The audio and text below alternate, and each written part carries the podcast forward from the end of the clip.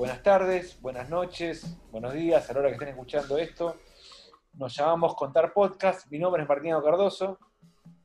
El mío es Guillermo Hernández. Y estamos con un invitado nuevamente, con el señor Santiago Calori, y con un participante de la película de la que vamos a hablar, que es un importante preestreno. ¿Qué tal, Santiago? Hola, ¿qué tal? Buenos días, buenas tardes, buenas noches, o cuando sea. Yo quería arrancar con esta pregunta. Hace mucho tiempo atrás, mucho tiempo atrás, este, trabajábamos juntos. Hace mucho tiempo atrás, Santiago Calori. Muchos años, 20 años. 20 años. Había gente viva y todo. Sí. Este, eh, y me acuerdo que una vez me dijiste, estábamos charlando, le digo, estás laburando en un proyecto cinematográfico y me dijiste, quiero hacer una película sobre em, los cines de la Valle que se transformaron en em, lugares de pastores evangélicos, en, en, iglesias virtuales. En eso derivó un importante preestreno que, está ahora en contar para vista de todos o no. Sí, era, era, un poco eso. Después lo pensé más, le di muchas vueltas al proyecto, pero sí, básicamente es un poco esa idea, pero se convirtió en otra. Eh, aquella idea primera era, era la idea de que en el cine donde daban el exorcista ahora se estaban haciendo exorcismos, y me parecía como muy divertido el concepto. Pero después me di cuenta que no iba a ir a ningún lado tampoco, porque los evangelistas no son de hablar, la verdad. Este, así que tampoco era, era algo que, fuera a funcionar demasiado. Em, y tratando de contar un poco, en realidad, la cinefilia porteña, que fue lo que, lo que terminó siendo esta película, em, empecé a, frecuentar señores, ¿no? De estos, que, terminan apareciendo muchos de ellos en la película. Algunos los había frecuentado antes en, la vida en general, uno de ellos el, uno, el actor aquí presente. Este, claro. Pero mm, este, empecé como a, como, como a juntarme con todos estos, estos viejos carcamanes hermosos que, están en la película y, y, a escuchar de ellos un montón de cosas que yo suponía o que sabía por, por, leyenda, ¿viste? Parece que tal cosa, parece que tal otra, parece que esto, parece que aquello, y eh, empezaron a aparecer eh, un montón de, historias nuevas también. Y lo que yo notaba cuando, empecé a hacer la película era, yo había empezado pensando en hacer un documental sobre, eh, digamos, la cinefilia y la censura, digamos, y cómo la censura arruina la cinefilia, y un poco la historia, ¿viste? Paulino Tato y qué sé yo, y qué sé cuándo. Y cuando me empecé a juntar con ellos me di cuenta que ellos, primero, tragedia más tiempo es comedia.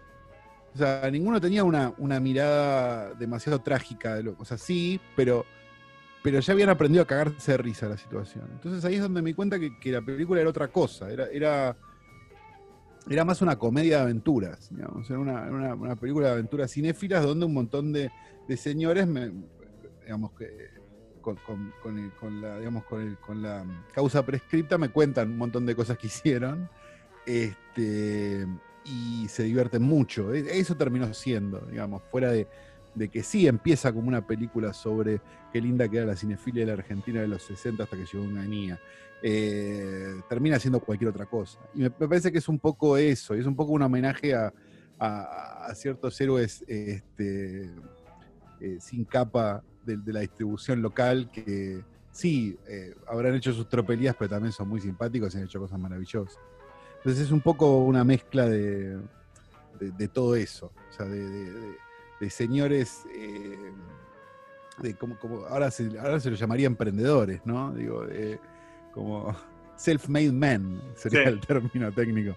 Este, tengo esta lata y si no la vendo, este, tengo que vender la casa. Digamos, esa actitud me, daba mucha ternura y la hacían todas las semanas, entonces había algo como, como, como muy mágico de eso. Me parecía lindo contarlo antes de que, de que todos ellos, por, por por cuestiones de, biología no estuvieran más para contarlos, digamos, que quedara un poco esa cápsula este, ahí con, un poco de esa historia. Debe ser un poco el objetivo. No sé si era la pregunta que me hiciste, pero igual. Bueno, yo como parte de esos señores que fueron... como actor, Guillermo, decirlo. claro, claro. No, no, lo de actor es muy fuerte. Voy a decir como parte de esos señores que fueron entrevistados y también como parte de este podcast que hacemos con Martiniano, quería recalcar algo que acabas de decir en la última frase, por lo tanto, lo que voy a decir es volver a repetir lo que ya dijiste. Que me parece que Hay gente que ha hecho una carrera haciendo eso, Guillermo. es como un espacio de la memoria, la película. Esto, de verdad, cuando, inclusive de la memoria, de la memoria personal también. A mí me pasa que, que la vuelvo a ver a la película y me descubro que recuerdo cosas que te conté que ya no tenía tan claro o tan presente. Y me parece que para muchos de los que estamos ahí eh, dando nuestros testimonios, yo no como distribuidor, sino como, como alguien que era, sí, que, como crítico, como alguien que de, muy pibe, de muy joven, eh, compartía espacios con toda esa gente. Digo, pero me parece, a mí me parece un no quiero decir eh, la, obviedad del refugio de la memoria, pero es algo así, es como, como un espacio que, alguien tenía que hacer. Y a mí me preocupa mucho que hay un montón de otras cosas como esa, como la distribución cinematográfica en todos esos años, sobre todo en el final de la dictadura y en el comienzo de la democracia, que también se están perdiendo porque nadie está haciendo un registro de, eso, ¿no? Es como, la pregunta iría, Calo, y después volvemos a hablar de tu película, si, si ves que hay un plano, tenés un plano, tenés algo en la cabeza como para rescatar también otras cosas que pasaban en esos años. Eh, no, yo no tengo un plan. Lo, que pasa es que es muy difícil. Hay, hay, varias cosas que corren en paralelo. La primera es que cuando empezás a hacer un documental sobre algo, descubrís que nadie guarda nada. Entonces hay, hay, algo muy complejo de, tratar de armar una historia que no está escrita, digamos, en base a los recuerdos simplemente. Porque digo, vos, cualquiera de estos señores que te cuentan tan floridamente un montón de anécdotas sobre un montón de cosas que hicieron, no tienen una foto, no guardaron nada, no les importó, tiraron todo un volquete, no, les, no hubo interés. O sea, entonces, y eso pasa, creo, si vos te pones a investigar casi cualquier documental de cualquier cosa. O sea, todo el mundo te va a decir, eh, tengo esta foto en cumpleaños, no va a tener nada.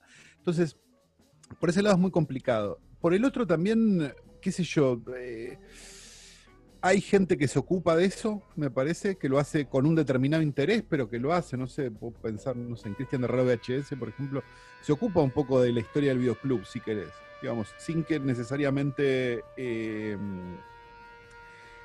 sea su trabajo, digamos, pero, pero, pero sí por, por, por, digamos, por carácter transitivo de, su obsesión por el, por el formato VHS, me parece que, él termina pudiendo construir una historia, digamos, con el material que él tiene guardado se podría construir una historia del video en la Argentina, por ejemplo.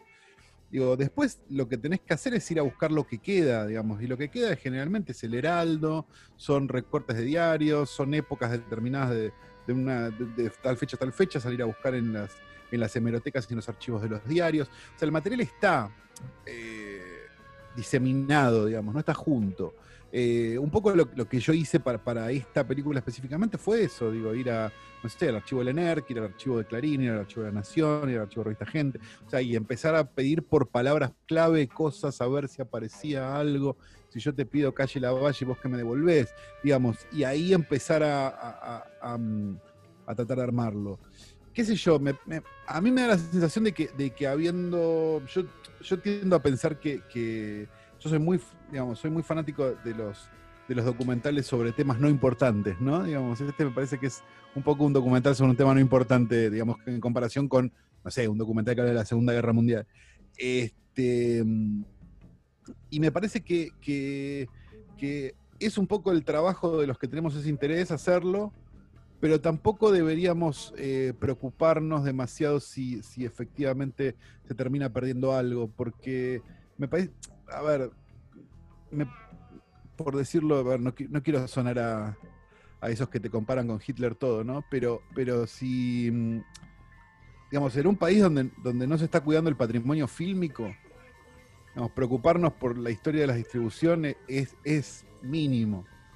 O sea, me parece que, no habiendo cinemateca, hay mucho, está ese problema antes siempre, digamos. Entonces, digo, el otro, y bueno, lo, tendremos que salir a buscar los archivos de los diarios y armar nuestra propia historia si tenemos el interés, pero, pero, pero es, es, complicado en algunos, en, varios aspectos, digamos. no, me parece que que es cuestión de, de ver qué es, digo, seguramente esta película genere otras películas parecidas, digo, me pasó un poco de ver alguna que otra cosa, no de, no de, no de loco egomaníaco lo que estoy diciendo, sino de que me lo dijeron, como ah, esta película es medio por esto, ah, bueno, buenísimo, entonces digo, si se genera un poco el género de películas sobre películas, va a estar buenísimo. Digo, está, sin ir más lejos, hace poco salió, no digo que tenga nada que ver con, con- con la mía, digo, pero, pero Un sueño hermoso, el documental sobre, sobre, sobre Alejandra Podestá, la actriz de la actriz de talla pequeña de la película de Bemberg, que es maravilloso, y también es una película de cine sobre el cine, que es una cosa que no se ve en Argentina. Entonces, eh, digo, con que ya empieza a aparecer ese género, me parece que, que va a haber un montón de cosas. Vos ves en otros países y hay documentales sobre casi cualquier película medio relevante.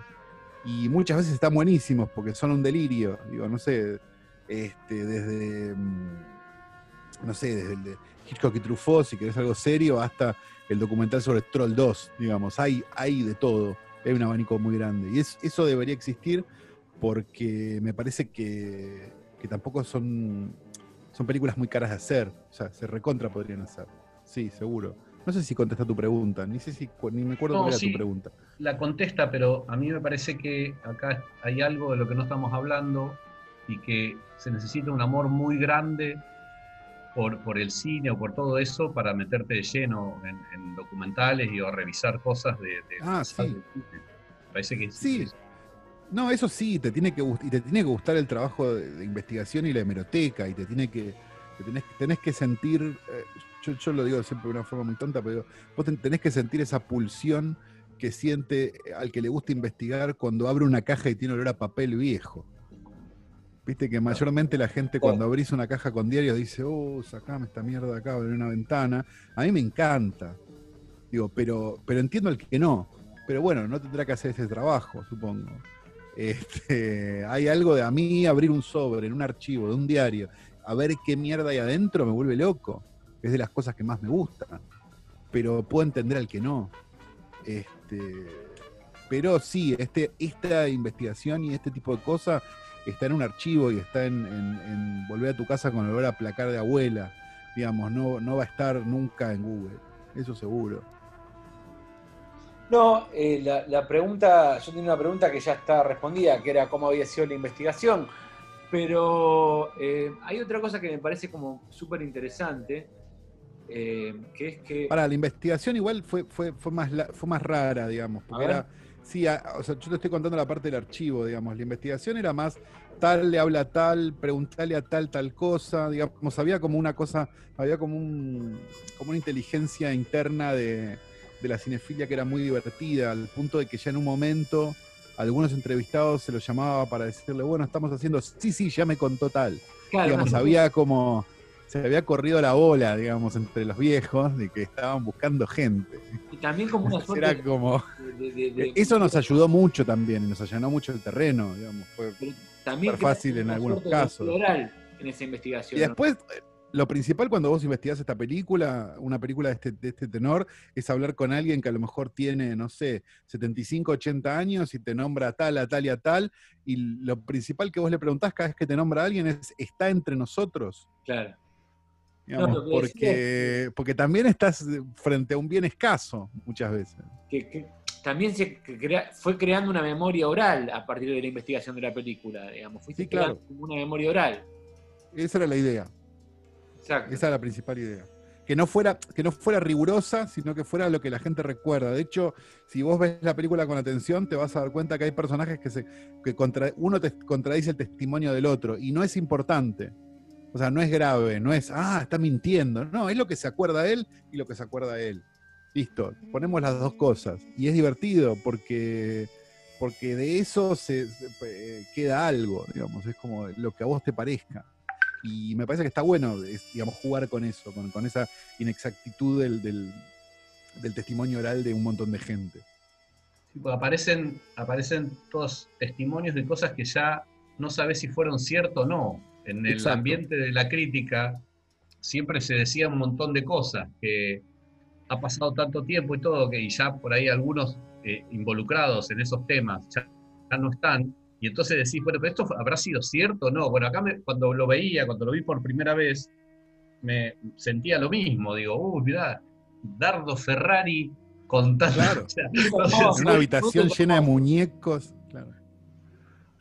Este, pero además le Pero bueno, pero había algo donde, donde en la investigación la historia empezaba a aparecer adelante mío, digamos, que eso era muy interesante. Yo estaba, me, acuerdo patente, estaba en un bar en la esquina del Gomón hablando con Alejandro Samaritano del Cineclub Núcleo, contándole un poco cómo era la historia, no sé qué, no sé cuánto. Y le digo, no, y le digo, y además estoy pensando, pero todavía no encontré la forma, le digo, de los viajes a Uruguay, porque no sé bien cómo se organizaban. Y veo que, que Samaritano se da media vuelta la silla y le pega, le golpea la espalda a uno que está sentado en la mesa de atrás y le dice, vení Ricardo, y me sienta a Ricardo Royce, que también está en el documental, y me dice, él los organizaba. Y entonces, de repente, como que la película aparecía ahí todo el tiempo. Y, digamos, se iban a Uruguay a ver películas, era un rumor.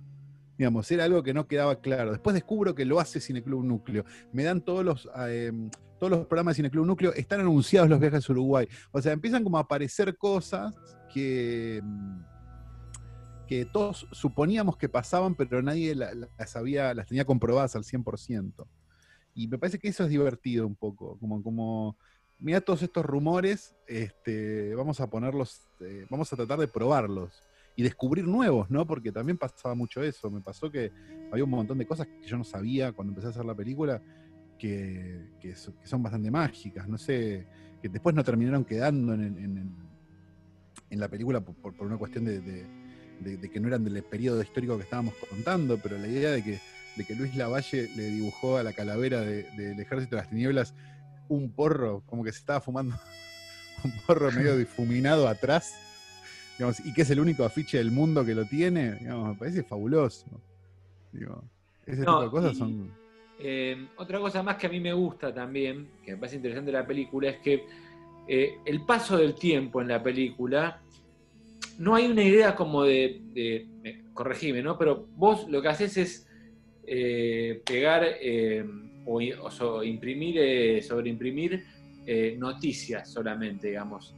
Como Sí. que el narrador no, o- no se mete, no baja su propia línea. Vos no bajás tu propia línea, bajás la línea de los medios, de lo que decían y de cómo va pasando el tiempo. Sí, a ver, me parece que, que era, era necesario un contexto histórico digamos, para entender dónde estábamos parados. ¿Quién era presidente? ¿Quién, gobernaba esto? ¿Qué era lo que pasaba? eso era importante para entender por qué había censura, por qué no había, por qué tal cosa, por qué tal otra, por qué hay un, como una primavera en un momento y después vuelve la censura, por qué, eso era necesario.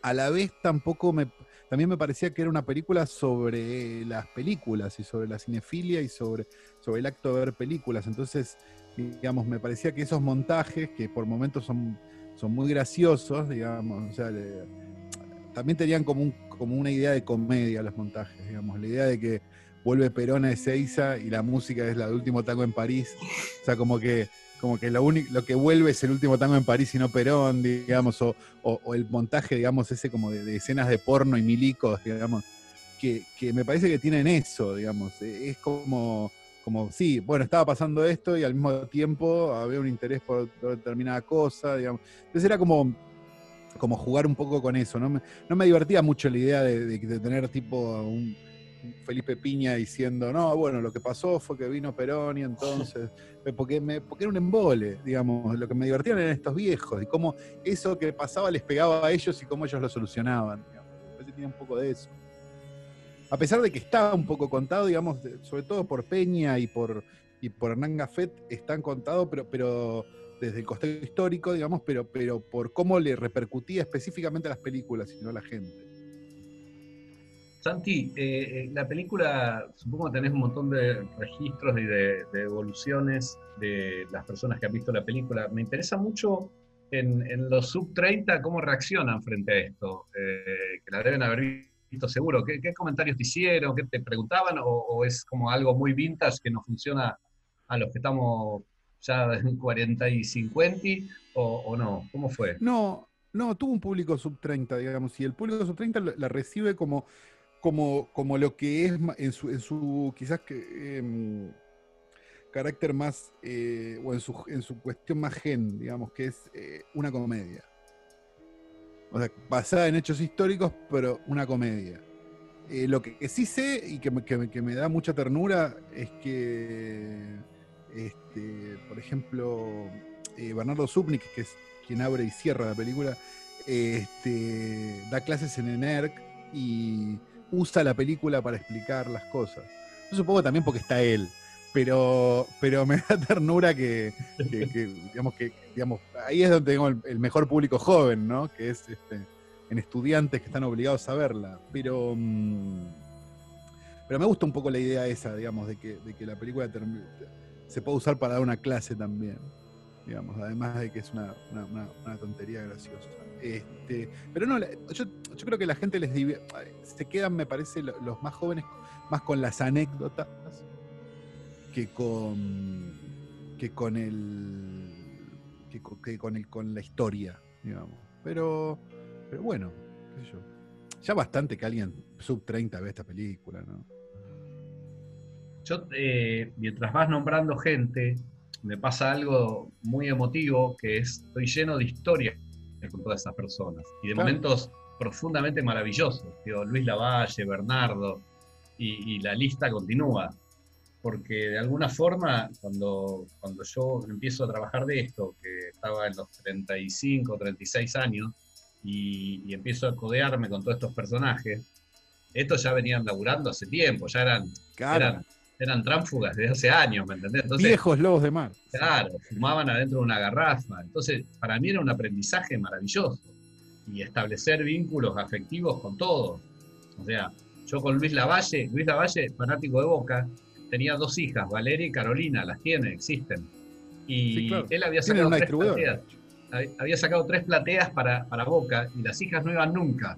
Entonces siempre me llevaba todos los domingos a ver a Boca a mí porque tenía, tenía dos asientos libres. Entonces era, nada, era genial. Y después yo le mataba una película, yo estrenaba algo y a mí no me gustaba. Y me llamaba y me reputeaba y me decía, la amenaza era, no vas nunca más a la cancha conmigo.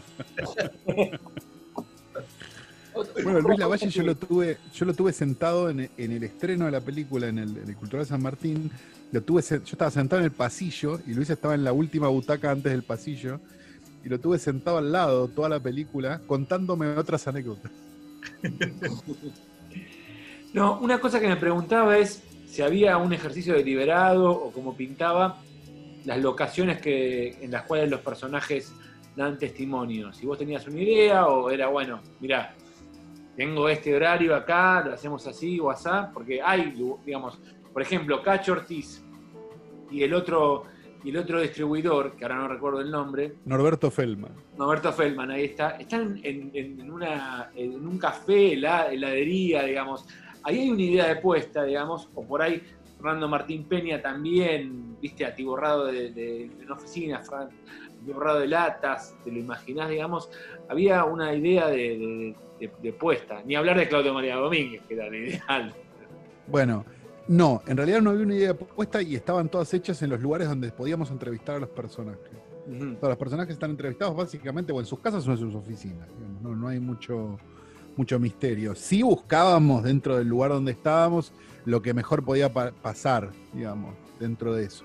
Digamos, no sé, la oficina de Condito estaba más ordenada que el lugar donde grabamos, pero la verdad vimos ese costado, me, acu me, acuerdo patente, que vimos el, vimos el costado ese y era como, bueno, no, hagámoslo ahí que está mejor, que había como unos afiches de películas, ¿no? Y el negro Martí, que es el, el, director de fotografía, me mira y me sonríe y me dice, What Leo wants, Leo gets, ¿no? Como de arma mortal, como esta es la oficina de Joe Pesci, ¿no? Mortal 3. y se pone acá la cámara.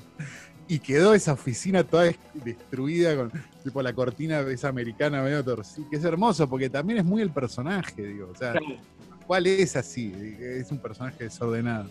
Entonces, eh, quedaba muy gracioso. Y no, en general son, son sus casas o sus oficinas, eh, pero buscábamos dentro de ese lugar lo que nos parecía que quedaba más eh, así, digamos.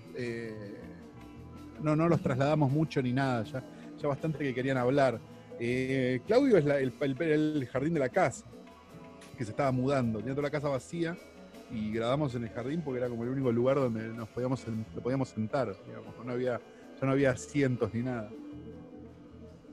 Y hablando de, Claudio María Domínguez, el, rumor, o sea, hay un, el gran momento, uno de los grandes momentos de la película es quién, este, no spoilees. quién, este, a quién se le ocurrió el título de Déjala morir adentro. Esto, cuando ustedes empezaron la investigación, ya lo sabían, porque se está, sí. la película está muy bien armada, la historia de, cómo van contando todos estos, estos señores Armando el misterio, digamos. De María Domínguez, y hasta llegan ahí, y mis dos preguntas son, ¿cómo armaste esto? O sea, ¿cómo fuiste? Y cuando llegaste a Claudio María Domínguez, ¿cómo fue la entrevista? ¿Cómo, cómo ese personaje raro? Y después te demuestra que tiene una cantidad de títulos geniales, además, no solamente... Geniales, geniales, y algunos que, descubrimos después, como el Pendex está de la nuca, por ejemplo, que no, no, pudimos testimoniar, desgraciadamente. Eh, a ver, vamos, vamos por partes. Yo, yo sabía, yo no lo tenía, Claudio, Claudio es la última entrevista que hicimos. Eh, yo sabía que lo necesitaba para terminar la película, digamos. Si yo no tenía a Claudio, no tenía la película. Para mí era, era así. Digamos, si estuvimos casi seis meses o tal, eh, hasta dar con él, digamos, hasta, hasta arreglar con él para. Dar con él dimos en dos minutos, pero digo, hasta, hasta hablar, hasta bueno, dale, este, este sábado lo hacemos, dale. Em, yo sabía, a sabiendas de eso, a todos los entrevistados les pregunté por Déjala morir adentro. Específicamente, todos obviamente sabían que era Claudio. Después es montaje, digamos. El armado del misterio es montaje, digamos, con gente que se acuerda el título, pero cómo era esto. O sea, las dudas esas están montadas, digamos, dentro de, las respuestas que me daban sobre la película. Todos, todos sabían de Claudio y todos lo recordaban, de hecho, con mucho cariño. Este, mm, llegar a Claudio fue, a ver, habiendo trabajado tantos años en radio, relativamente fácil. No, no, era el mejor momento de Claudio, estaba con unos quilombos así mediáticos. Y eh, yo soy amigo de Gerardo Rosín. Gerardo Rosín le entregaba el turno de radio a Claudio. Entonces lo llamé y le dije, mirá, le digo, esto así, así, así, le digo, decile no sé qué, no sé cuánto. Eh, dale y le dice, me llama y me dice, mira, me dice, mandale un mail a este mail, me dice, está todo bien. O sea, como que él fue y le dijo, mira, tengo un amigo que está haciendo un documental que nada que ver con todo este quilombo que vos tenés ahora, este, simplemente es de las películas, no sé qué, bueno, que me mande un mail. Empiezo una un largo periodo de mandarme mails con Claudio, largo periodo de mandarme mails con Claudio, cercano a seis meses, donde me mandaba unos, o no contestaba, o no contestaba los mails al toque, pero cuando los contestaba, contestaba unos mails larguísimos, con un montón de cosas y no sé qué, quizás un poco de carencia de punto. Eh, y nada, y un día finalmente fuimos a su, a, una, a su casa en una quinta en zona norte y lo, lo grabamos, un amor total. Cuando estrenamos la película, eh, lo invitamos, por supuesto, no vino, no vino la segunda función, no vino la tercera función, y me dio la sensación de que tenía miedo de, cómo era la película, de qué había quedado de la película. Le mandé un link de Vimeo para que la viera y a partir de ahí un amor, o sea, todo amor, o sea, todo amor. Eh, él este, promociona la película en sus redes sociales un montón de cosas totalmente innecesarias, las ha hecho y le encanta la película y le divierte y no sé qué y no sé cuánto y, hagamos otra y no sé qué y, todo bien. Él es, él es lo que vemos, digamos. Él es un personaje muy hermoso para mí. O sea, digo, yo sinceramente le creo gran parte de lo que dice. Digamos, yo creo que él tuvo un despertar eh, este, espiritual. Lo que pasa es que el despertar espiritual en general, en general mediáticamente está visto como, como, como, ah, se volvió loco, vio a la Virgen. ¿viste? Susana Traverso vio a la Virgen en, un árbol, ¿viste? la negra Romero, no me acuerdo cuál era la que había tenido el delirio místico. Entonces se va siempre para ese lado, pero él me digo, y lo que hizo por las películas es un montón, loco. ¿eh? Es mucho más que, el 90%, 95%, 98% de la gente que, se dedica a las películas, lo que hizo Claudio. ¿eh? Porque sí, déjala morir adentro, pero estrenó La Ley del Deseo, estrenó La Ley de la Calle, estrenó en las salas del deseo La Ley de la Calle, estrenó simplemente Sangre. O sea, te paso una lista de películas que le debemos a Claudio que. mamita, ¿eh?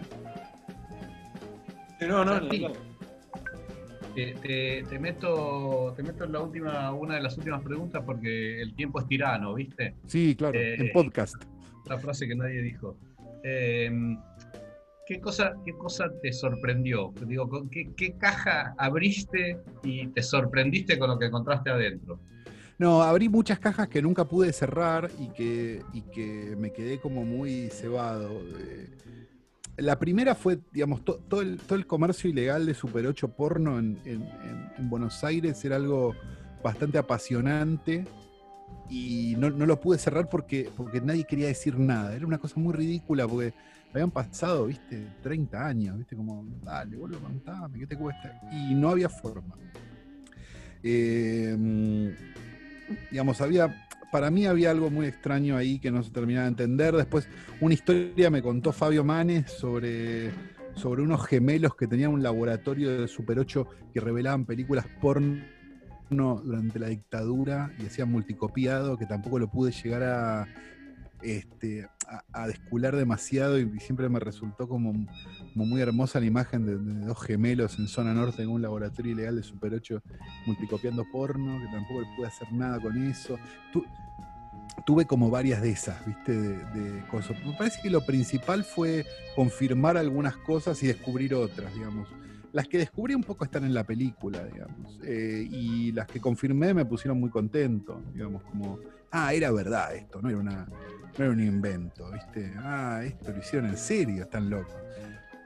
Y, algunas que quedaron afuera que, se pueden ver en Vimeo y, en YouTube que las subí, digo, mucha anécdota eh, delirante que no iba en la película, pero, pero que era muy lindo, digo, no sé, Norberto Feldman contratando un chimpancé para, para, ir a un colegio a promocionar una película que había un mono y iban con el chimpancé y después lo sentaban a comer con ellos. O sea, como cosas que, que que hoy serían importantes. Hoy, digamos, están mal, ¿no? Digamos, ya desde el costado incluso este, de protección de los animales, pero bueno, en aquel momento era otra cosa. Este, las contaban con una tranquilidad. No, y al chimpancé lo sentábamos en la punta de la mesa, tomaba Sindor, viste, como que, que es muy lindo. Eh, me, quedo con esas cosas siempre, sí, claro.